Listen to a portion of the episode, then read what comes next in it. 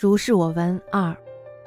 乌鲁木齐巡检所著曰：呼突毕，呼突一言鬼，呼突毕一言有鬼也。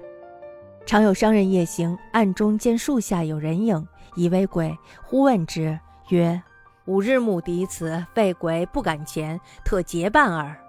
因相称共行，见相款洽。其人问：有何事冒洞也行？商人曰：吾素父亦有前四千，闻其夫妇俱病，饮食药饵恐不及，故送往还。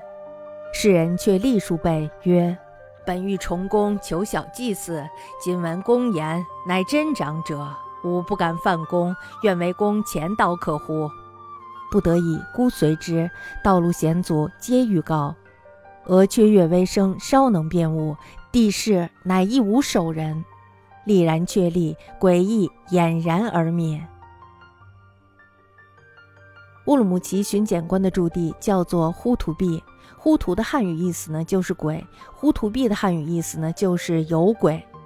有一次呢，一个商人赶夜路，昏暗中呢见树下有人影，猜疑这是鬼，于是呢就呼喝着问是什么人。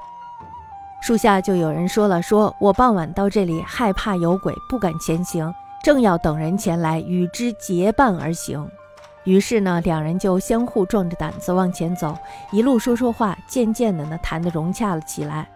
那个人就问了：“说你有什么急事，要冒着严寒夜间赶路呢？”